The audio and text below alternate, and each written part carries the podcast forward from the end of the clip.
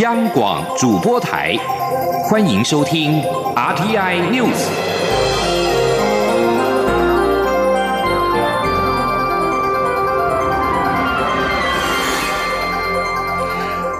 各位好，欢迎收听这节央广主播台提供给您的 RTI News，我是陈子华。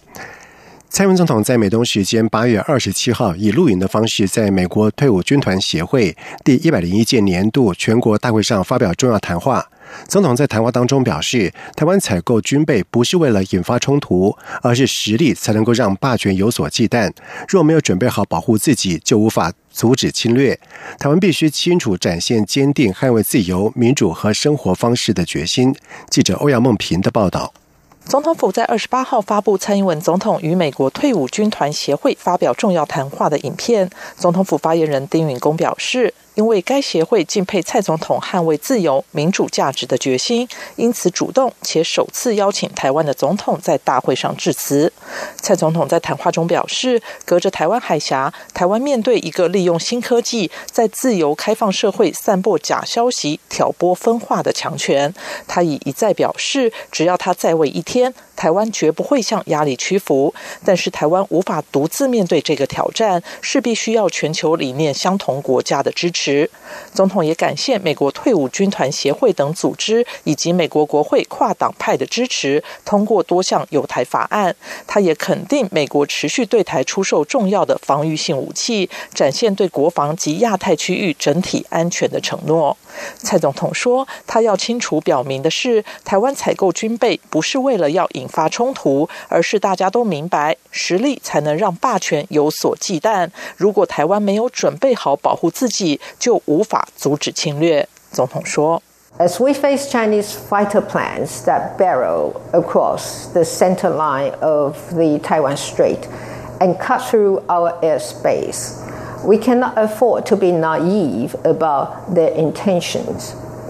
We cannot deter aggression if we are not prepared to protect ourselves. We must show that we are firmly resolved to defend our freedom, democracy, and way of life. 总统表示，无论情势多么险峻，台美都有决心捍卫共同珍惜的价值和信念。而美国副总统彭斯所说：“美国始终相信，台湾对民主的拥抱，为所有中国人展示了一条更好的道路。”这句话也在区域内获得广大的共鸣。总统并在最后强调，身为中华民国台湾总统，他要告诉各位，台湾绝不会寻求和中国发生冲突，但请中国尊重台湾的民。主制度，台湾绝不会刻意挑衅中国，但也不至于对中国的企图天真无知。台湾将继续与美国及全球其他理念相同的国家携手合作，确保本区域数十年来享有的和平得以存续下去。中央广播电台记者欧阳梦平在台北采访报道。科技部长陈良基在二十七号在斯德哥尔摩会晤瑞典研究部部长恩克拉斯，就两国科技人才的培育跟交流交换意见。这是台湾跟瑞典科技研究领域的部长级官员第一次进行会谈。陈良基表示，人工智慧是台湾投入相当多资源的领域，并且在四所台湾顶级大学成立人工智慧创新研究中心，欢迎瑞典人才参与台湾的相关研究。恩克拉斯负责督导太空科技的研发。对台湾的太空三期计划深感兴趣，双方同意在太空科技加强合作。在陈良基和瑞典皇家科学院院长拉尔哈默的见证之下，科技部科教发展及国际合作司司长黄新雅以及瑞典策略研究基金会执行长哈特曼签署了科学及技术合作备忘录，推动。毕博士生以及博士后研究人员的交流，以及教授的互访。陈良基表示，这次签署的地点是每年诺贝尔物理化学经济奖宣布的地方，期待参与的台湾科学家受到激励，有更优越的表现。拥有多达六百多件台湾重要前辈画家画作的美国尔湾顺天美术馆将馆藏画作全数无偿的赠予文化部，所有的赠品在日前顺利返台。文化部在今天举开了开箱仪式。文护部文化部长郑丽君表示，这是台湾艺术史上历史性的重要一刻。未来文化部会结合民间力量，让台湾人更认识台湾自己的艺术史。记者江昭伦的报道。由顺天堂药厂创办人许宏源夫人许玲伦在一九九三年创立的美国尔湾顺天美术馆，拥有许博士家族自一九七九年起，历经两代长达半世纪，从日治时期到战后的台湾美术收藏超过六百件，包括李梅树、廖继春、洪瑞麟、陈澄波、杨三郎、郭雪湖、林之助、严水龙、李石桥、刘奇伟、陈静、张万传、李泽藩、薛宝霞等人的作品。经过顺天美术馆与文化部一年多的讨论，去年九月由文化部长郑丽君亲自赴美国，在顺天美术馆内正式签署捐赠同意书，将完整馆藏捐赠给文化部。多达六百五十二件的藏品日前顺利返抵台湾，文化部也在二十八号举行盛大开箱仪式，让这批重要收藏正式与国人见面。包括文化部长郑丽君、顺天美术馆董事长许兆兴伉俪、顺天美术馆馆长陈飞龙以及多位台湾艺术界前辈及家属都出席见证这桩喜事。出席开箱仪式的文化部长郑丽君表示，这是台湾艺术史上重要的一刻，他心情充满喜悦，也深觉责任重大。郑丽君表示，他上任后积极推动重建台湾艺术史，但早在四十多年前，许宏源就已经提前做了准备，立下宏愿，希望这些藏品最终能回到台湾这块土地，让国人更认识自己的文化。他的收藏行动本身就是台湾艺术史重要的一部分，令人敬佩。郑丽君说：“许宏源博士早在四十多年前，他就预约了，为我们预约了一个重建的工程。有一天，他的作品回乡。”要来提醒我们这个国家，提醒我们要认识我们自己，啊，要拥有自己完整的记忆，才拥有我们自己的灵魂。要来承继着台湾这块土地上许许多多的艺术家，他们所留给我们重要的时代的精神跟艺术的资产。记者会现场也展出多件瞬间藏品。其中一件许宏源夫妇油像画是前辈画家李梅树当年为了感谢许宏源提供自家顺天堂药厂的科学中药治疗他的胃疾，同时也深感许宏源爱画之心所感动，亲自所绘制。两人往来结下的姻缘，让顺天美术馆意外收藏了三张李梅树的作品。国立台湾美术馆表示，顺天美术馆馆藏作品未来将交由国美馆典藏。预计二零二零年下半年起，陆续对外展开一系列研究、展览与教育推广活动，让更多人认识台湾近代美术发展。中国平台记者张昭伦，国立台湾美术馆报道。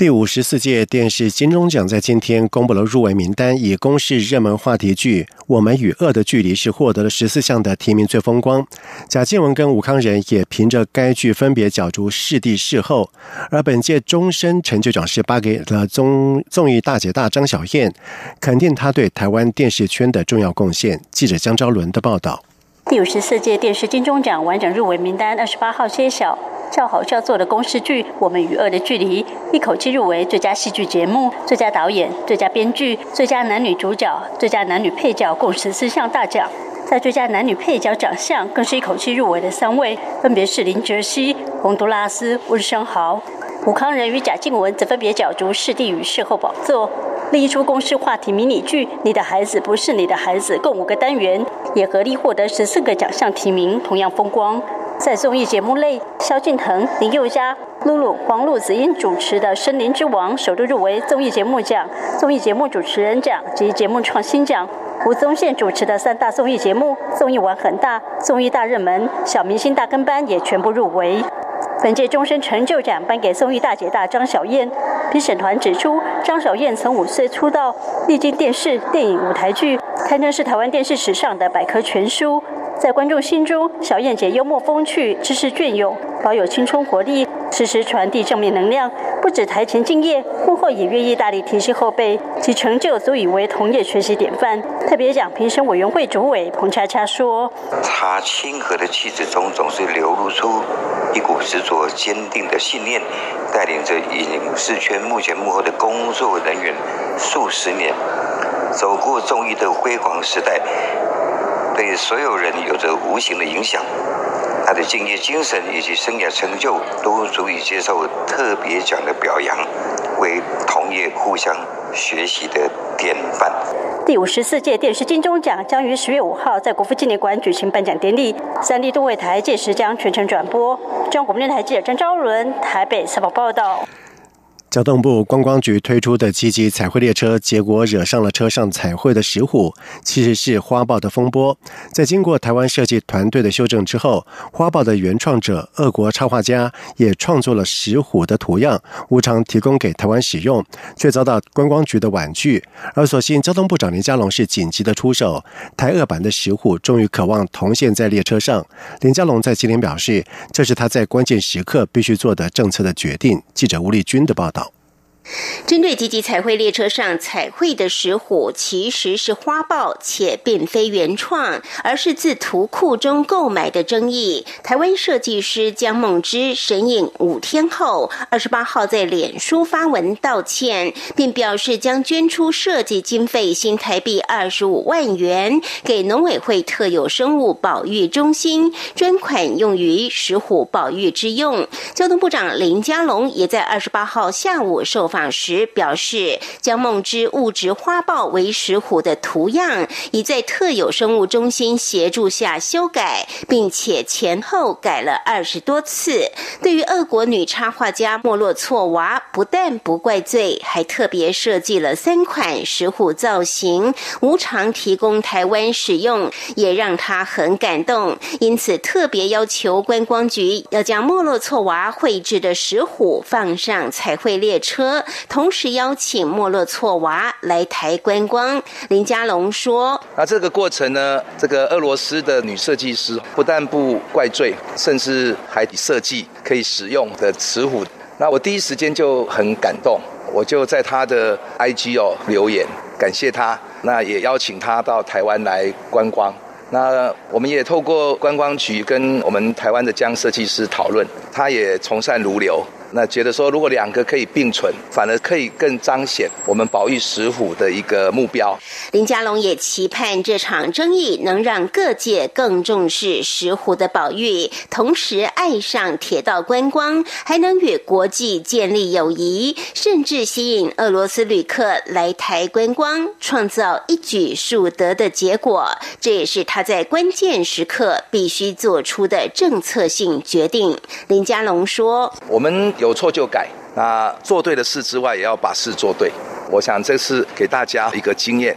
那我作为一个政务官哈，我有这个责任，在关键的时刻必须做出政策性的决定。观光局长周永辉则表示，已透过代表处协助联络莫洛措娃。彩绘列车的修改经费也将由设计团队自行吸收。未来旅客将可在第一三节列车欣赏到台湾版的石虎，第二四节列车则是俄国版的石虎。中央广播电台记者吴丽君在台北采访报道。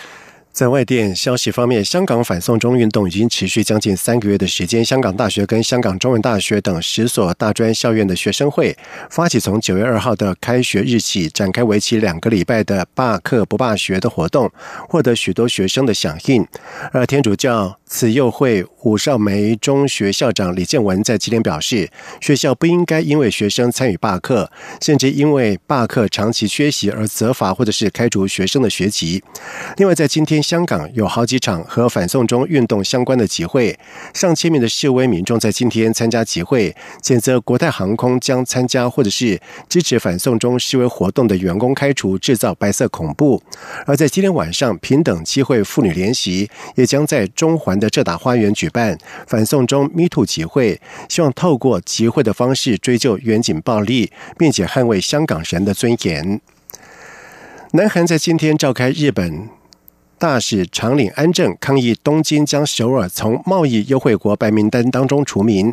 在两国间政治跟经济纷争加剧之际，这项取消南韩快速出口的地位的决定已经在今天生效。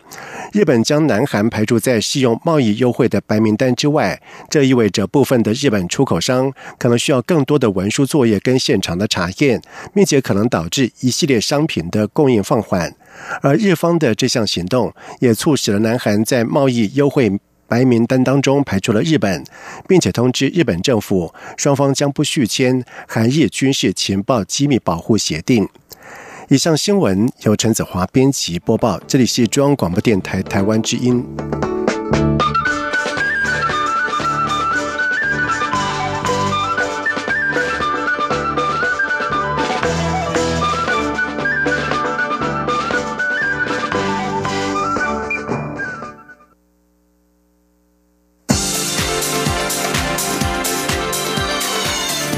是中央广播电台台湾之音，欢迎继续收听新闻。现在时间是晚上的七点十五分，欢迎继续收听新闻。民进党监困选区的立委征召提名是风波不断，中执会在今天原定要通过第四波的监困区的征召提名，但是因为中执委出席人数不足而留会，未进入立委征召提名案的讨论。而外界质疑中执委出席人数不足，恐与不满征召名单有关。出席会议的中执委则纷纷表示，留会纯粹是人数不足，与杯葛无关。记者刘玉秋的报道。民进党中指会原定二十八号要进行第四波监困区地委征召提名作业，预计通过在北市中山区征召胡怡彤挑战国民党现任地委蒋万安，在文山区征召市议员王敏生对决国民党资深地委赖世宝，在大安区征召律师谢佩芬挑战国民党的林奕华等共八区提名名单。不过，在中执会召开前，王敏生因不满有媒体报道指苏系在党内横着走，强势主导党中央征召案而婉拒接受征召，为北市立委布局投下变数。二十八号中执会又因有过半的中执委请假，导致出席人数不足而罕见宣告留会。第四波监困选区征召提名名单无法送中执会讨论，陷入卡关。对于外界质疑中执会技术性留会，恐与王。敏生的提名风波有关，民进党发言人薛成义强调，纯粹是因为人数不足而无法开开会，没有多做评分。刚出席人数十五人，没有呃未达我们这个法定要出席的人人数。其实这个研会就是纯粹就是人数不足。多名中常委也纷纷表示，刘慧与杯葛无关。中常委黄成国说：“可能近来密集召开中指会，有些人路途比较远，有事未能出席，没有人会杯葛中指会。”他原本也是希望说，可能就是连续三个礼拜好的中执会嘛，因为中执委全国都有啊。那有一些人可能他有事情没来吧，应该是正常的啦，没有没有所谓的这个对。中常委民进党立委管碧玲也说。他没有听说悲葛的传闻。今天没出席的中执委看起来都不是会抗议党中央的人，且之前与党中央立场比较相左的中执委反而都有到场，所以没有刻意悲葛的问题。他认为刘慧仅是巧合。使者也没有来啊，然后坤者也没有来啊，这一些绝对不会抗议的，呃，这个中执委也刚好都没有来，所以这个传言不攻自破。民进党拟于九月四号前完成所有区域立委提名，但第四波提名名单卡关，只能留待下周中执会与会完成的区域提名一起讨论。中广电台记者刘秋采访报道。另外，红海集团创办人郭台铭跟国民党立委王金平以及台北市长柯文哲结盟参选二零二零年的总统大选的传闻不断，基层也涌现了开除郭台铭跟王金平党籍的声浪。国民党中常会在今天通过二零二零总统与立委选举国民党党员行为规范，明定国民党党员若未经党提名，不得自行向选委会登记参选，否则一律予以开除或撤销党籍的处分。记者刘品希的报道。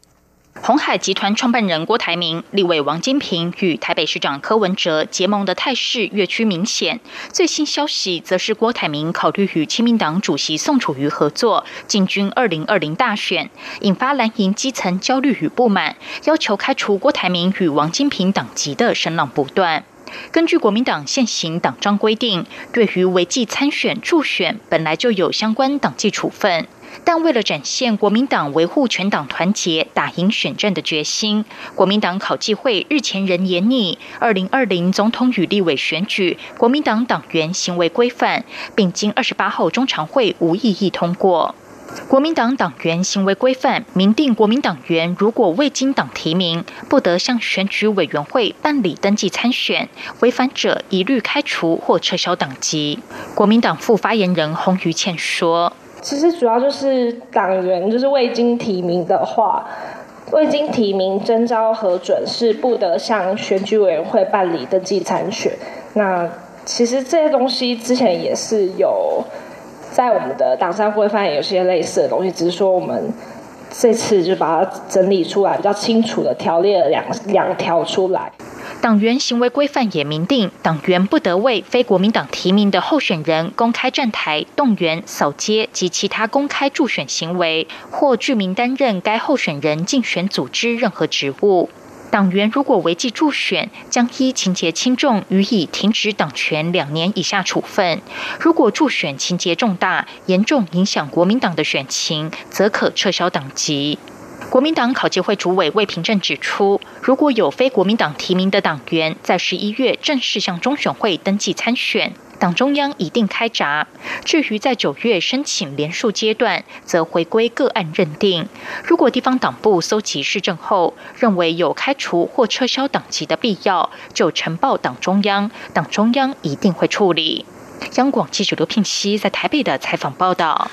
而另外有媒体报道指出，红海集团创办人郭台铭考虑跟亲民党主席宋楚瑜合作参选二零二零，以吸纳一大部分的韩粉的选票。而对此，郭台铭幕僚蔡庆瑜在今天表示，宋楚瑜的能力跟魅力都是备受肯定，郭台铭不排斥跟任何的政党或是个人合作，只要是为台湾好，这都是很好的发展。而台北市长柯文哲在今天也被问到了有没有可能。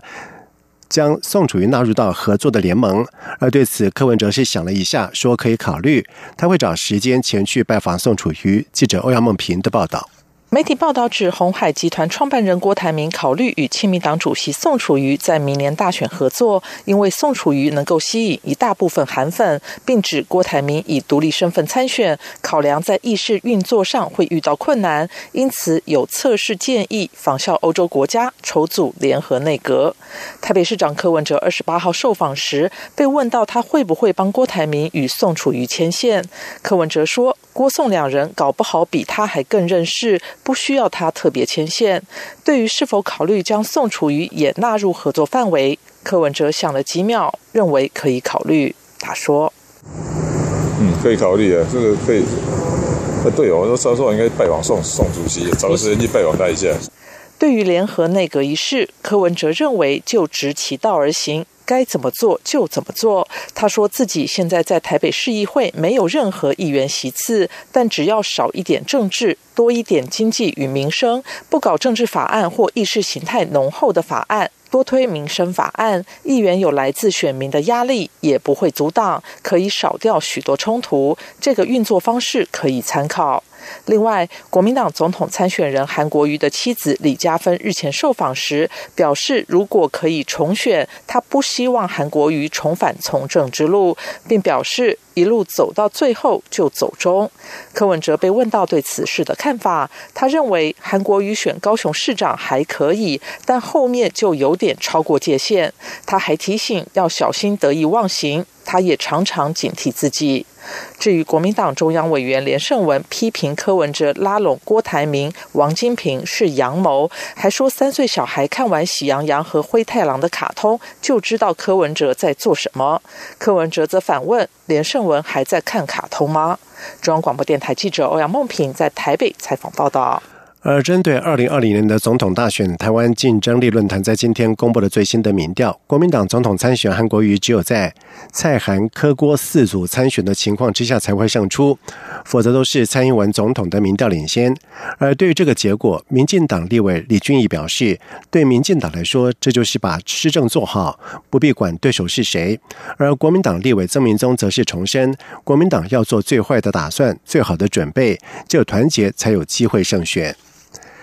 在外电消息方面，美国联邦准备理事会前官员杜德利在二十七号表示，一旦美国总统川普连任，可能会对美国跟全球的经济以及联准会的独立性机构威胁，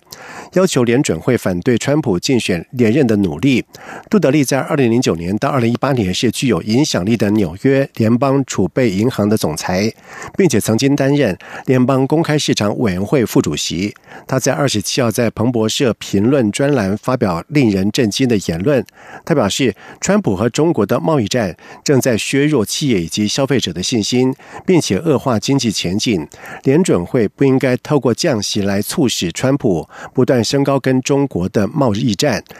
杜德利并且表示，提供更多的刺激经济措施可能会鼓励川普升高跟中国之间已经在上个礼拜急剧恶化的灾难性的贸易战。而川普已经多次大发雷霆，认为升息过快将会伤害到美国的经济，说联准会升息伤害到他为推动美国经济的付出，怪罪联准会是美国经济的唯一问题。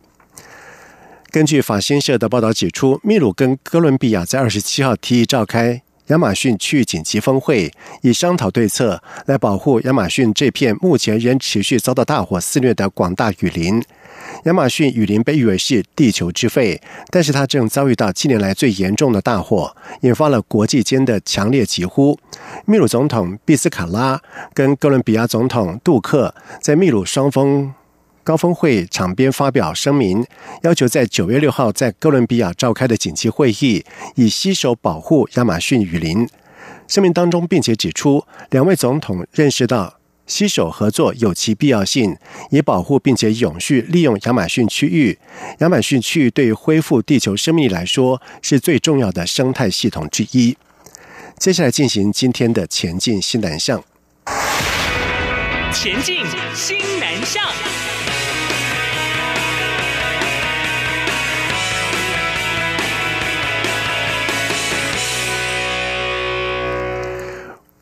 外资新展银行在日前宣布，透过增资深耕台湾的市场。为了让民众进一步了解新展银行是来自于新加坡的银行，近距离跟民众接触，首度举办了新展新加坡欢乐城，在台北街头呈现新加坡的文化、饮食跟服饰等。记者陈林信宏的报道。